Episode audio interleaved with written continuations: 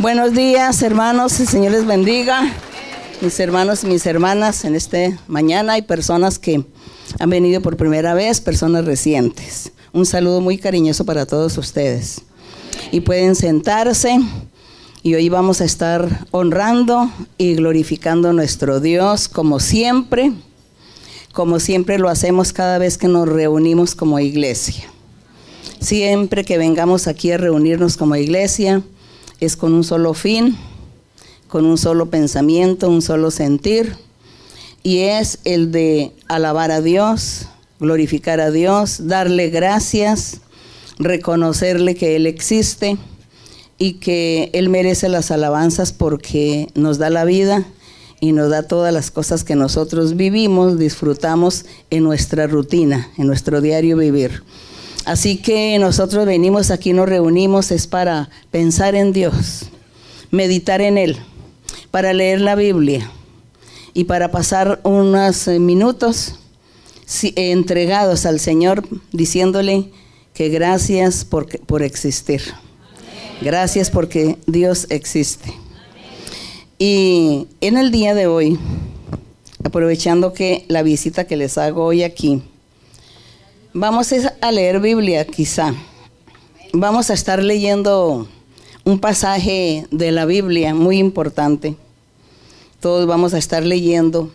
Y a medida que vamos leyendo, pues vamos meditando, vamos analizando y vamos pensando en nuestro Dios, admirando a Dios y meditando e imaginándonos también cómo serían las cosas, cómo sucedieron y también nos imaginamos, nosotros formamos a veces películas con nuestra imaginación cada vez que leemos la Biblia. Y nos imaginamos cómo será lo de nuestro Dios, que a veces sentimos la presencia del Señor en nuestro ser. Y, y cuando leemos del cielo, de la eternidad, cuando leemos de la gloria de Dios, de la majestuosidad de Dios, que Dios está en, en su trono, pero que también Dios está aquí cerca de nosotros, que Dios habita, dice que habita en su trono, pero también habita en el corazón de nosotros. Nos imaginamos tantas cosas. ¿Cómo será tan grande Dios que todo lo ocupa? Ocupa todo el universo y ocupa nuestros corazones, porque le falta sitio para habitar Dios. Y así entonces hoy vamos a estar recordando aquí leyendo una lectura de unos acontecimientos y de unos hechos maravillosos que hubo hace más de dos mil años, cuando el Señor Jesucristo subió al cielo. Él dejó ordenanzas porque él se comportó como hombre, como ser humano. Y él antes de subir al cielo le dijo a sus discípulos que, que predicaran en todo el mundo, que predicaran el Evangelio, que hicieran milagros, señales, que Dios les iba a dar su espíritu para que ellos tuvieran ese poder y esas capacidades de seguir el trabajo que el Señor había iniciado. Y el Señor les daba órdenes a ellos y les dijo el día que él subió, dice que dice la Biblia que había más de más o menos 500 personas viendo cómo el Señor subía y se ocultaba en, en las nubes y el Señor dándoles órdenes a ellos que se quedaran en Jerusalén hasta que viniera el Espíritu Santo, hasta que ellos recibieran ese poder del Espíritu Santo, para que fueran revestidos de poder. Ellos lo hicieron así, cuentan que ahí mismo en Jerusalén, en un lugar, en una casa, dice que habían en el aposento alto, que era ya la parte alta de la casa, por costumbre construían unos salones, unos lugares para hospedar huéspedes y, quizá también los, los, usaban para hacer sus fiestas, sus reuniones. Y ese, a ese le llamaban el lugar alto. Y allí, ese lugar, lo escogieron los apóstoles y mujeres, porque dice la Biblia que había mujeres, y entre ellas también estaba María, la madre del Señor Jesús. Estaban allí congregados en, ese aposento alto, en ese salón, en ese lugar. Y que oraban y están todos orando cuando vino el Espíritu Santo. Eso lo encontramos en Hechos 2.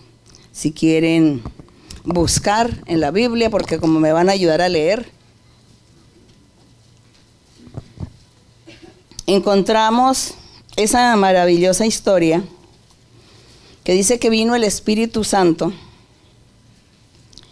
y llegó, cayó sobre todos, dice que todos fueron llenos del Espíritu y comenzaban a hablar en otras lenguas y comenzaban también a profetizar.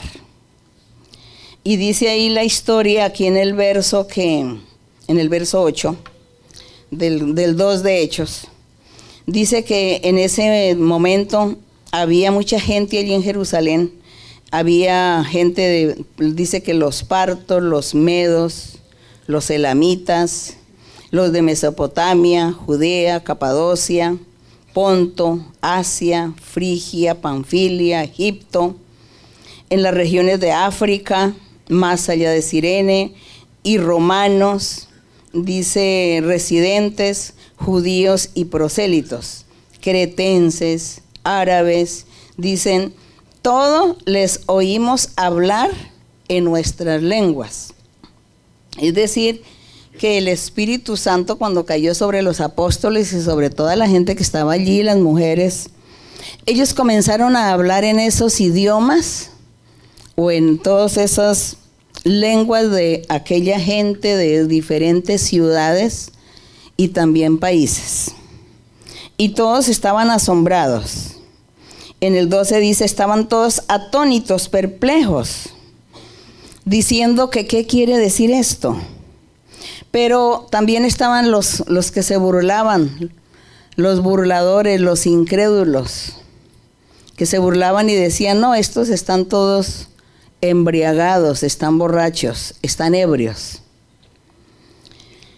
Y por eso, antes de entrar a, a leer el verso 14, recordemos que el Señor Jesucristo, le hizo a Pedro una promesa y le hizo un llamamiento y le dijo, tú eres Pedro que significa piedra.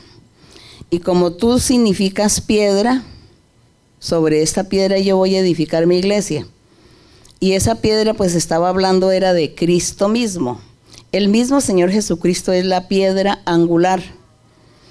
Y a Pedro le dijo, Pedro, tú te llamas Pedro, que significa piedra que soy yo. Decía el Señor, le dijo de otra manera, le dice, y sobre esa piedra que tú estás hablando, porque tú estás diciendo que yo soy el Cristo, el Hijo del Dios viviente. Entonces, sobre esa piedra, sobre esa creencia, sobre esa fe tuya, sobre esa manera de pensar, entonces yo voy a edificar mi iglesia sobre esa piedra, que era el mismo Cristo y el Señor le dice, y a ti te daré las llaves, ustedes recuerdan, los que han leído, le daré que las llaves del reino de los cielos. Te daré las llaves del reino de los cielos. ¿Y una llave para qué sirve? Para abrir. Entonces, Pedro quizá no entendió. Los que escucharon no entendieron. Pero nosotros sí aquí entendemos en el capítulo 2, 14 se cumple esa promesa del Señor Jesucristo cuando le dice a Pedro, te daré la llave del reino para que lo abras. Y así sucedió. Entonces aquí en el verso 14, una vez que vino el Espíritu Santo y los toma a todos y hablan en lenguas y comienzan a profetizar, los unos se preguntan qué está sucediendo, qué sucede, y los otros se burlan.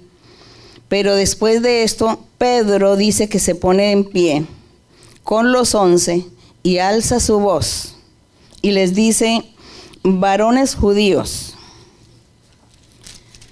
y todos los que habitáis en Jerusalén, esto sea notorio, oíd mis palabras. Aquí comienza Pedro a dar el primer discurso, su primer mensaje, abre con las llaves que el Señor le dio, eh, abre el reino de los cielos. Esas fueron las llaves que el Señor Jesucristo le dio a Pedro. La autorización y la oportunidad para que él predicara el primer sermón o el primer mensaje, la primera enseñanza la primera predicación, como se le llame. Y él comienza a hablar y a decir, habitantes de Jerusalén y todos los demás que escuchan, escúchenme lo que les voy a decir. Y en el 15 les dice Pedro, porque esto no están ebrios, como ustedes suponen, puesto que es la hora tercera del día, es decir, las nueve de la mañana. Esa era la hora tercera del día, nueve de la mañana. La primera hora, las seis de la mañana. Y como eran las nueve de la mañana, decía, es imposible que estén ebrios. Y dice en el verso 16, mas esto es lo dicho por el profeta Joel. Lean el verso 17.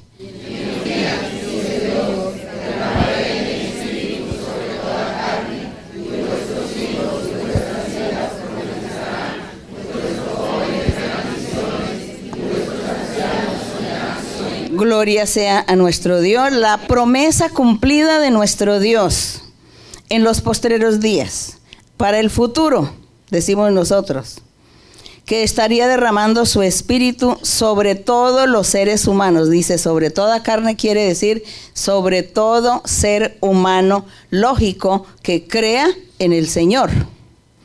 Y dice, y vuestros hijos, vuestras hijas van a profetizar, los jóvenes verán visiones, los ancianos tendrán sueños. Y en el verso 18 dice la profecía, y de cierto sobre mis siervos y siervas en aquellos días voy a derramar mi espíritu y profetizarán. Y voy a dar prodigios arriba en el cielo. Estos siervos y estas siervas se estaban refiriendo precisamente a los apóstoles que estaban ahí, entre ellos Pedro. Ellos eran los siervos que, que, el Señor mencionaba, que de cierto sobre mis siervos y siervas voy a derramar mi espíritu sobre todos aquellos que creerían en el Señor, creerían en el Evangelio de Jesucristo. Ellos son los siervos y las siervas de Dios. Nosotros somos siervos y siervas del Señor. Y como es la promesa que dice que para los siervos y siervas también iba a dar su Espíritu Santo. Así que ellos dicen, aquí dice claramente, decía Pedro, la profecía la promesa que el Espíritu Santo vendría sobre todo ser humano y sus siervos y sus siervas. Y hoy nosotros estamos aquí y hemos tenido esta manifestación del Espíritu de Dios. Todo esto era lo que Pablo comenzó a hablar en ese momento cuando él abre el reino de los cielos y comienza a, a predicar y a dar las explicaciones necesarias. Y aquí en el verso 19, también en la promesa decía el Señor, daré prodigios arriba en el cielo, abajo en la tierra, sangre, fuego, vapor de humo, todo esto es simbólico porque todo esto es el poder de Dios manifestándose. Cuando dice Dios que daré prodigios arriba en el cielo es la manifestación de Dios que el Espíritu de Dios estaría descendiendo y vendría a los seres humanos, que la gente, los hombres y las mujeres que crean en Dios, que crean en el Evangelio de Jesucristo, tendrán experiencias espirituales, tendrán sueños, tendrán visiones tendrán revelaciones, hablarán en lenguas, tendrán muchos dones espirituales y también habrá muchos milagros y señales. Esas son los prodigios del cielo y las señales de la tierra, que la gente se sanará, que la gente cambiará de vida, que la gente será transformada, que la gente que viene a este lugar y si son drogadictos o si son delincuentes o es gente, bueno, con muchos problemas mentales, vienen a este lugar y aquí Dios lo que hace es libertarlos, limpiarlos y cambiarles su vida y hacer que ellos sean felices. Glorioso es el Señor. Entonces, es un cambio de vida, para eso es la congregación de Dios. Nosotros aquí nos reunimos para alabar y glorificar a Dios, pero también para orar por la gente, para imponer manos, para que Dios liberte a las personas que vienen por primera vez atados, sufriendo con tantos plagios de sufrimiento, de, de drogas, eh, de espíritus, de brujerías, de hechicerías, con tantos pensamientos inicuos todos ellos quedarán libertados porque Dios hace ese milagro. Entonces Dios lo que hace es cambiar de vida, cambia el pensamiento de la gente, le da la felicidad, la paz, la alegría. Esas son las señales que el Señor decía que estaría dando en el cielo y en la tierra. Dice, señales abajo en la tierra. Y cuando dice sangre y fuego y vapor de humo es en un sentido figurado porque el hombre sufre mucho en este, en este mundo. El hombre está sufriendo, la juventud, los ancianos, cualquier edad, vienen sufrimientos, vienen días malos, vienen catástrofes, vienen las enfermedades, los accidentes, las violaciones, los homicidios, los secuestros, vienen todo esto para la gente y la gente sufre. Pero ¿quién es el que está listo y atento a libertar, a bendecir, a ayudar, a apoyar nuestro Dios. El poder de nuestro Dios, el Espíritu Santo que descendió del cielo aquí el día de Pentecostés, descendió el Espíritu Santo y desde entonces está aquí en la tierra. Desde hace más de dos mil años el Espíritu Santo por promesa de Dios vino aquí, llegó a esta gente y ellos a partir de ese día disfrutaron la presencia del Espíritu de Dios como hoy nosotros lo estamos disfrutando también. Y Él se quedó aquí con nosotros. ¿Hasta cuándo? Hasta cuando el Señor dice que viene en las nubes, vendrá. En un tiempo futuro vendrá en las nubes a recoger su iglesia, su pueblo escogido. Entonces es cuando el Espíritu Santo ya se va con la iglesia. Y seguramente aquí va a quedar el resto de gente que no, no quisieron creer en Dios, no quisieron creer en Jesucristo, en su Evangelio. Seguramente ellos se quedarán. Pero el Espíritu estará aquí trabajando mientras la iglesia del Señor esté aquí en la tierra. Y aquí entonces el apóstol Pablo estaba recordando esas promesas que Dios había hablado a través del profeta Joel que estaría manifestándose, y aquí en el verso 20 dice la profecía de, Joel, para esos días en que los apóstoles estaban trabajándole a Dios y para nosotros también hoy, dice, el sol se convertirá en tinieblas y la luna en sangre. Entonces, ¿cuál es ese sol y cuál es esa luna? No estaba hablando del sol físico ni de la luna física. Estaba hablando era de alguien de una organización muy importante que Dios había escogido, que Dios había elegido para que le alabaran. Pero esa organización, ese organismo, ese ente tan importante, no, le falló a Dios y no siguieron los caminos de nuestro Dios. Ese sol es nada más y nada menos que el mismo pueblo de Israel el mismo pueblo de Israel que Dios había escogido para él manifestarse y para que ese pueblo fuera exclusivo en medio de las demás naciones, para que ese pueblo fuera el orgullo en medio de las otras naciones, que se dijera que en ese pueblo se hacía la voluntad de Dios, que en ese país la gente era santa y perfecta porque estaban agradando a Dios. Era lo que Dios quería, pero no fue así. El pueblo falló. El pueblo no quiso. Y cuando el Señor Jesús vino a manifestarse, lo rechazaron y lo llevaron a la muerte, lo crucificaron. Pero entonces aquí el apóstol está recordando las profecías, recordándole en ese tiempo a los judíos de aquel entonces que si no se acordaban haber leído que Joel hablaba de estas cosas y que todo eso era lo que en ese momento ellos estaban viviendo, disfrutando. Sí, entonces dice la luna se convierte en sangre, que también son los gobernantes y los príncipes del pueblo de Israel que estarían eh, llenos de tinieblas. ¿Por qué? Como no quisieron creer ni aceptar a Jesucristo ni su evangelio, pues las tinieblas, la ignorancia los cubrió y siguieron en tinieblas, siguieron en la oscuridad, desconociendo a Dios y sin la manifestación de Dios. Lo mismo le pasa a la luna, al resto de gobernantes también. Todos eh, sufrieron las consecuencias por haber rechazado al Señor Jesucristo. Sufrieron consecuencias espirituales y físicas también. En lo espiritual fueron ignorantes porque se les quedó un velo que nunca entendieron el camino de Dios. Nunca lo aceptaron y, asimismo quedaron ciegos espiritualmente de no comprender el Evangelio de Cristo. Y luego viene que después de esa ceguera y después de que ellos rechazan a Cristo, le dan muerte en la cruz del Calvario, después cuenta la historia que unos años más adelante vino la guerra y destruyó a la Jerusalén, destruyó esa ciudad, el templo que Herodes había hecho, y, y, todo lo acabaron, todo lo arrasaron y se destruyó todo. Hubo derramamiento de sangre. Así que también en la parte física, Dios castigó también a la gente en aquella época, que estamos hablando de la antigüedad.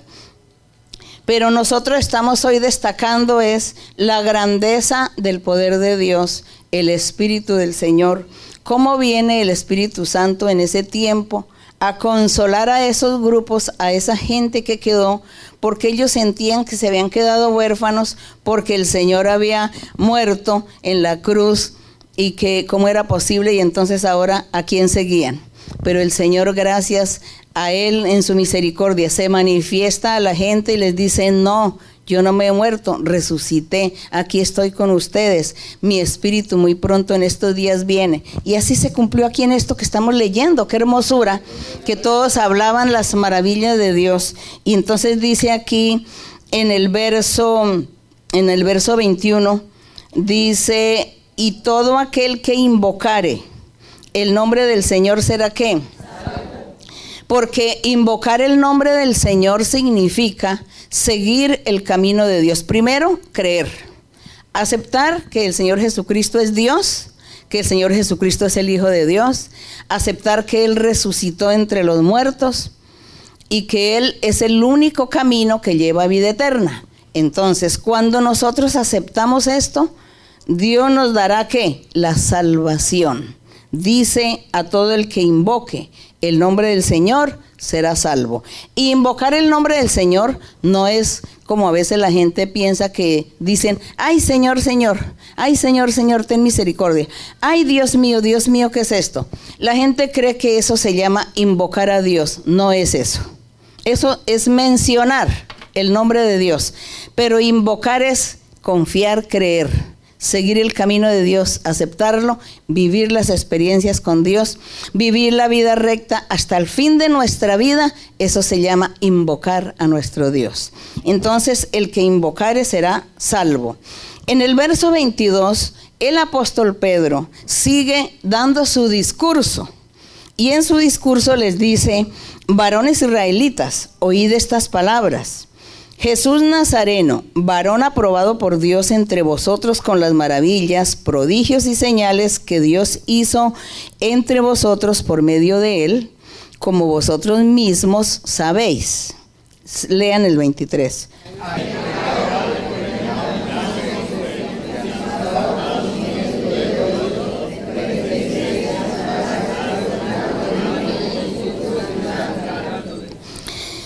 Dice, eh, bueno, ahí dice que prendiste, mataste por manos de inicuos, al cual Dios levantó suelto los dolores de la muerte por cuanto era imposible que fuese retenido por la muerte.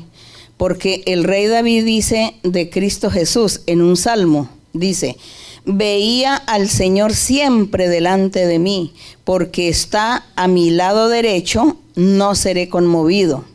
Por lo cual mi corazón se alegró y se gozó mi lengua. Vean que esto es una experiencia que vivió el rey David. ¿Y cuántos años habían pasado? Miles de años habían pasado que el rey David había tenido estas experiencias con el Señor. Entonces dice, por lo cual mi corazón se alegró y se gozó mi lengua y aún mi carne descansará en esperanza. Porque no dejarás mi alma en el Hades o en el sepulcro ni permitirás que tu santo vea corrupción. Una profecía que dio el rey David miles de años atrás, hablando del Señor Jesucristo, de su muerte y diciendo que el Señor Jesús no iba a quedarse en un sepulcro, sino que él iba a resucitar. Y en el verso 28 sigue diciendo ese salmo, mm, por boca de David que dice, me hiciste conocer los caminos de la vida, me llenarás de gozo con tu presencia. Aquí el apóstol Pablo citó estos versos de los salmos dichos por el rey David, pero es que el rey David también tomado por el Espíritu de Dios profetizaba acerca del futuro y profetizaba acerca de Cristo Jesús.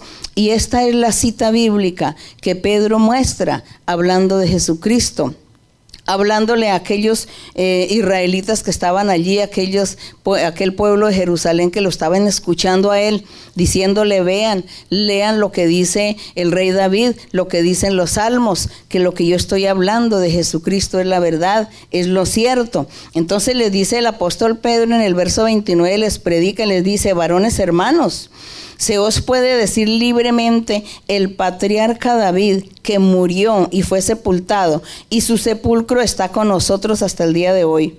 Pero siendo profeta y sabiendo que con juramento Dios le había jurado que de su descendencia en cuanto a la carne levantaría al Cristo para que se sentase en su trono. El 31 viéndolo antes, habló de la resurrección de Cristo. Entonces dice que David lo vio en visiones. Dios le mostró todas las visiones al rey David acerca del Señor Jesucristo. Y por eso él profetizaba, por eso él hablaba, por eso los salmos están allí, los salmos de David, donde él habla. Pareciera que se confundiera en su manera de hablar porque él ve la visión, ve al Señor ve todo lo que el Señor iba a sufrir y a vivir al futuro que fueron miles de años.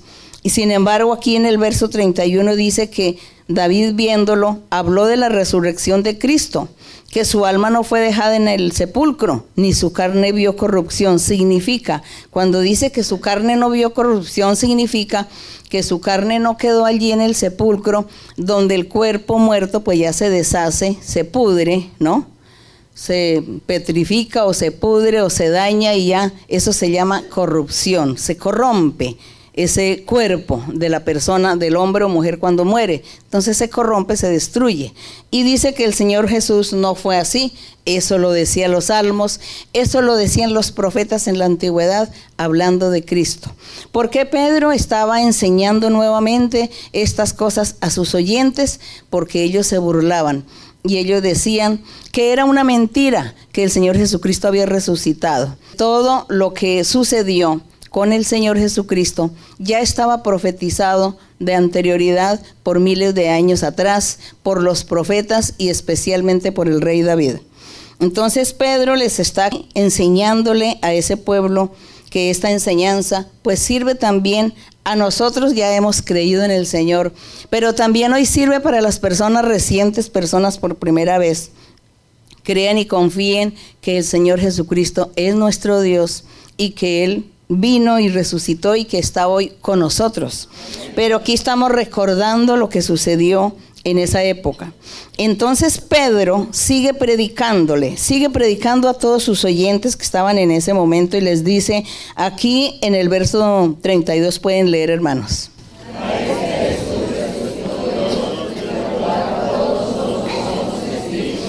Él dice, somos testigos de que Jesucristo resucitó. Lo vimos, dice lo vimos con nuestros ojos. El 33. Así que, exaltado por la diestra o por la mano derecha de Dios, habiendo recibido del Padre la promesa del Espíritu Santo, ha derramado esto que vosotros veis y oís. El poder del Espíritu Santo. Vino el Espíritu Santo sobre todos. Y cita otra vez los salmos. Eh, David dice en los salmos, dijo el Señor a mi Señor. Es decir, dijo el Padre Celestial, le dijo a mi Señor Jesucristo. Siéntate a mi diestra hasta que ponga a tus enemigos por estrado de tus pies. El 36. Sepa pues ciertísimamente toda la casa de Israel que a este Jesús, a quien vosotros crucificasteis, Dios le ha hecho Señor y Cristo, gloria a Dios. Al oír esto en el verso 37, al oír esto se compungieron, se conmovieron, se entristecieron. Bueno, les pasó de todo, dice, de corazón. Y dijeron a Pedro y a los otros apóstoles, varones hermanos, ¿qué haremos? porque ya después de escuchar ese, el mensaje de Pedro, ratificando quién era el Señor Jesucristo, entonces como que Dios hizo un milagro en los corazones de los oyentes y Dios permitió que creyeran, que aceptaran el mensaje y creyeran en el Señor Jesucristo como el Hijo de Dios y como el único camino que llevaría a la vida eterna.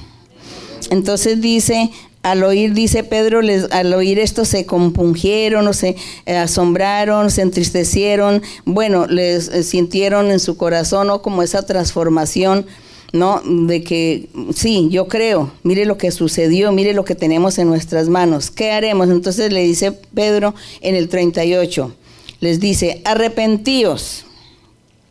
¿Por qué Pedro les dice a ellos arrepentíos, a los judíos? les dijo arrepentidos porque ellos eran los que habían crucificado al Señor con su incredulidad. Ellos fueron como pueblo de Dios, como pueblo de Israel, pueblo judío, eh, crucifican al Señor de gloria, al Salvador, al Rey.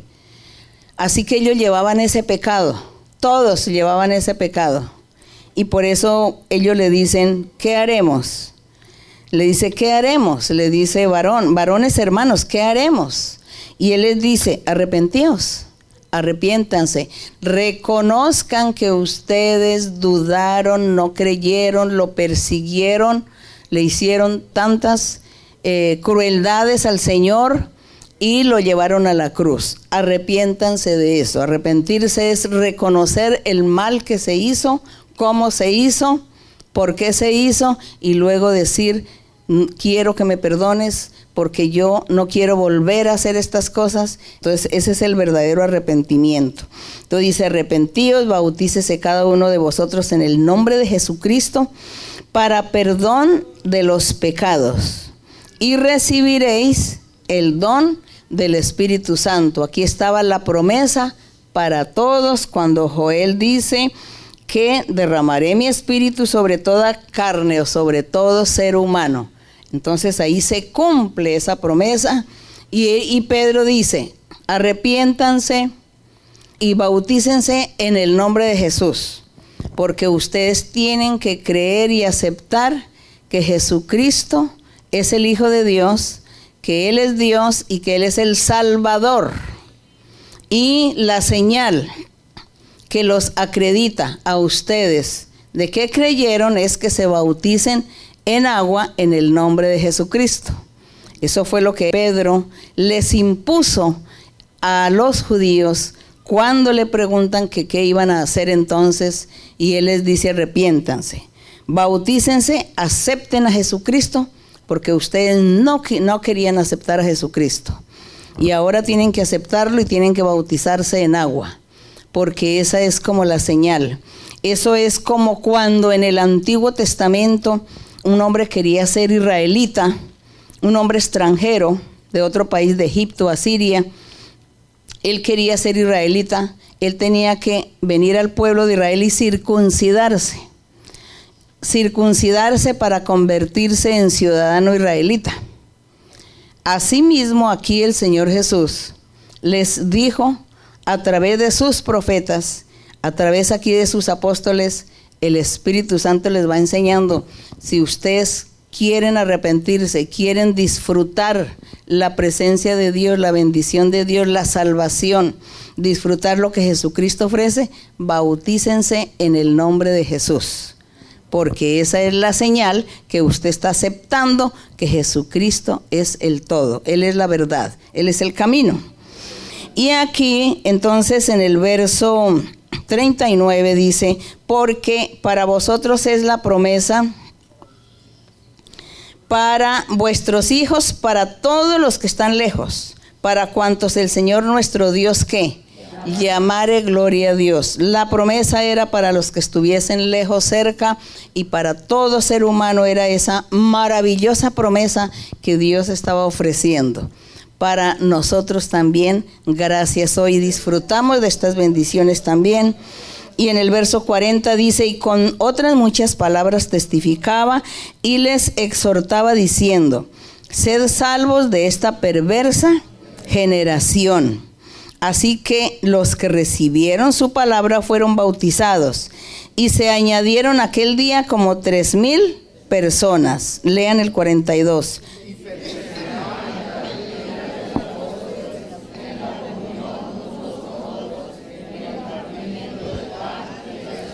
Gloria a nuestro Dios. A partir de ese día comenzó la iglesia del Señor a funcionar como tal. A partir de ese día. Porque dice, perseveraban dice que, fueron bautizados y que como tres mil ese día y perseveraban en la doctrina del Evangelio. Dice que la doctrina de los apóstoles, pues la misma del Evangelio. En la comunión unos con otros, en el partimiento del pan y en oraciones. Comienza, aquí comienza la iglesia de nuestro Señor Jesucristo, cumpliéndose la palabra profética que el Señor le había dicho a Pedro, te daré las llaves del reino de los cielos. Pero hoy nosotros hemos visto muchas cosas, muchos temas hemos visto el día de hoy. Primero el cumplimiento cuando el Señor le dice a Pedro, te daré las llaves del reino de los cielos. Se cumplió aquí con este primer mensaje. Luego cuando el Señor promete que enviaría el Espíritu Santo y sus dones, que no nos iba a dejar solos, sino que estaría con nosotros para siempre. Para siempre es que después de que venga la iglesia, el Espíritu Santo va con la iglesia y seguirá en la eternidad. Ese es el para siempre. Entonces vemos cómo el Señor cumpliendo todas sus promesas, habladas por los profetas, hablado por David, el Señor enalteciendo, enfatizando, recalcando, resaltando quién era o quién es el Señor Jesucristo, nuestro Dios. Y que Él hace más de dos mil años que se cumplió esto de haber sido crucificado y que hoy tenemos al Señor con nosotros, que tenemos al Espíritu Santo, tenemos los dones espirituales, tenemos la manifestación hermosa aquí de ese derramamiento del Espíritu que hubo en Pentecostés ese día nosotros hoy disfrutamos la presencia del Espíritu de Dios, los dones espirituales, el don de la profecía, Dios hablando a través de la boca de un hombre o de una mujer. Así como en la antigüedad Dios hablaba a través de sus profetas, hombres y mujeres, porque hubo también profetizas en la antigüedad. Y Dios hablaba, o el Espíritu de Dios hablaba por boca de ellos, dando un mensaje al pueblo, a los gobernantes, a quien fuera, dando esos mensajes. Así hoy también vemos cómo Dios, eh, cómo el Señor cumplió su promesa cuando Él dijo, yo me voy, pero no los voy a dejar huérfanos, no los voy a dejar solos. Voy a enviar mi espíritu, lo envío para que Él esté con ustedes para siempre. Y vendrán los dones espirituales. Y vendrá a cumplirse la palabra que Dios con nosotros. Dios en cada corazón de cada hombre y cada mujer. El Espíritu Santo manifestándose en cada ser. Y es así como nosotros disfrutamos de la presencia del Espíritu Santo, disfrutamos de los dones espirituales y como les decía al principio, tenemos don de profecía, el don de visión, sueños, revelaciones, el don de sanidad, de hacer milagros, prodigios. Todo eso Dios nos ha dado hoy a nosotros, gracias al Señor.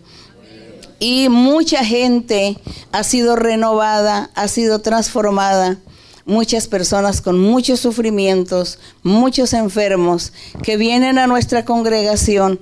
Dios los ha libertado, los ha limpiado, los ha sanado, les ha hecho milagros.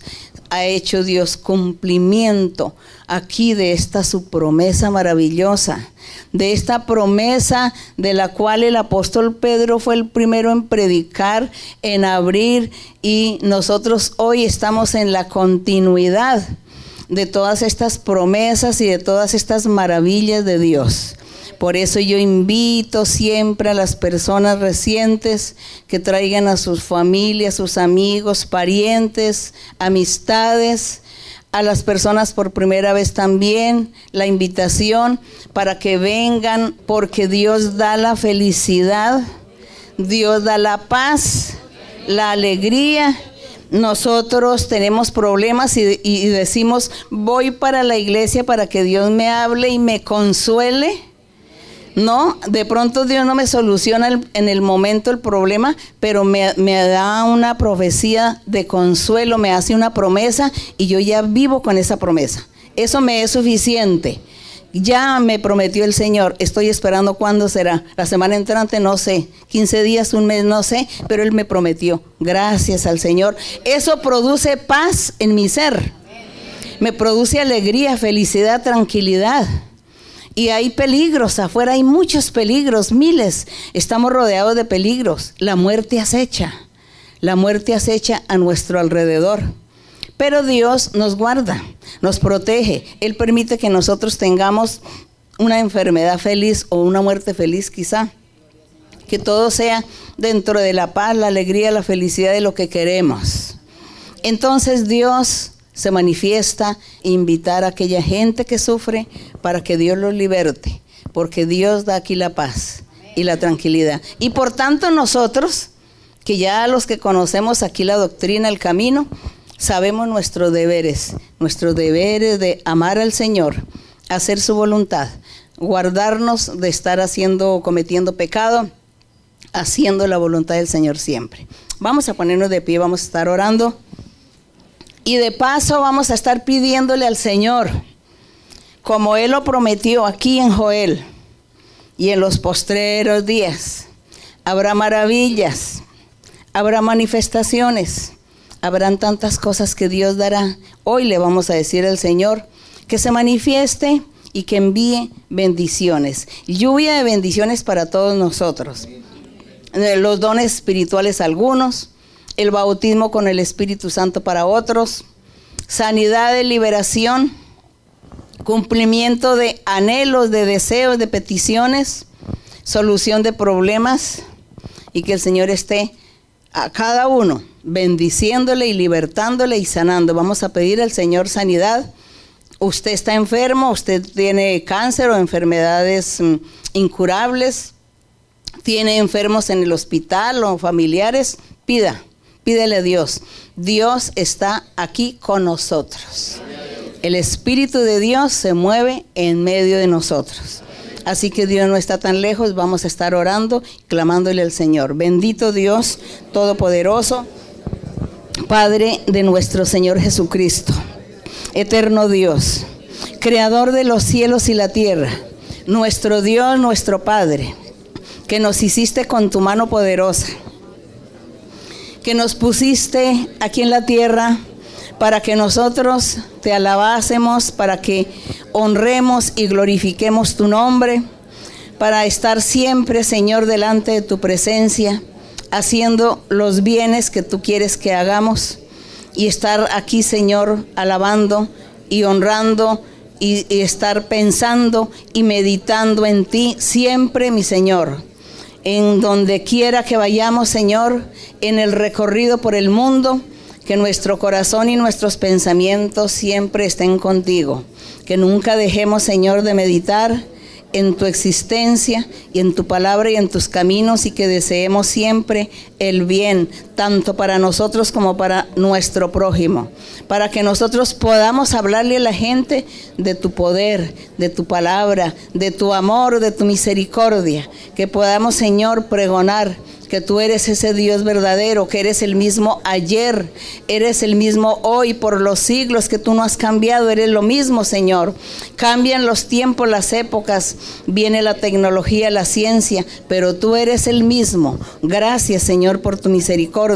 Padre Santo, en el nombre glorioso de Jesucristo, tu Hijo amado, extiende tu mano en este momento, Señor, sobre las personas enfermas, hombres o mujeres, niños o ancianos que estén enfermos que tengan enfermedades incurables. Extiende tu mano y sé tú sanando, sé tú libertando y limpiando a todos, quitando dudas, quitando la, la rebeldía, la necedad, Quita, Señor, también brujerías, hechicerías. Reprende estos espíritus malos también que vienen a atar a las personas, a hacerlos sufrir, a esclavizarlos. Señor, extiende tu mano poderosa y limpia y liberta a cada uno.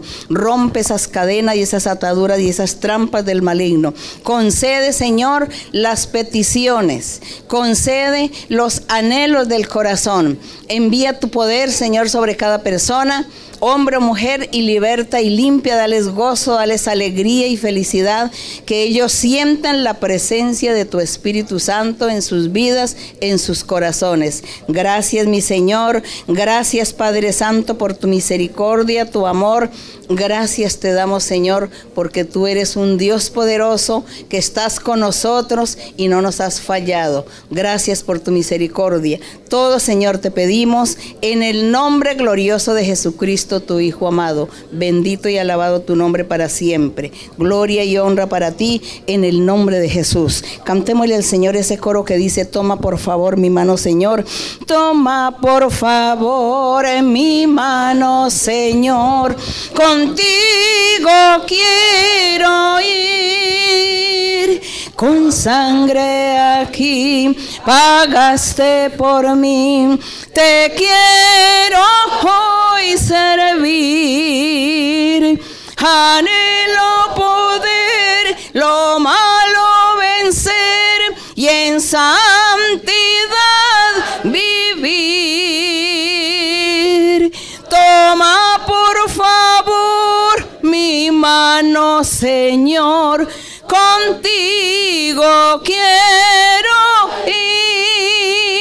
ir. Gracias, Señor. Así será nuestro Padre, queremos ir de tu mano. En el nombre de Cristo Jesús. Gloria al Señor. El Señor les bendiga.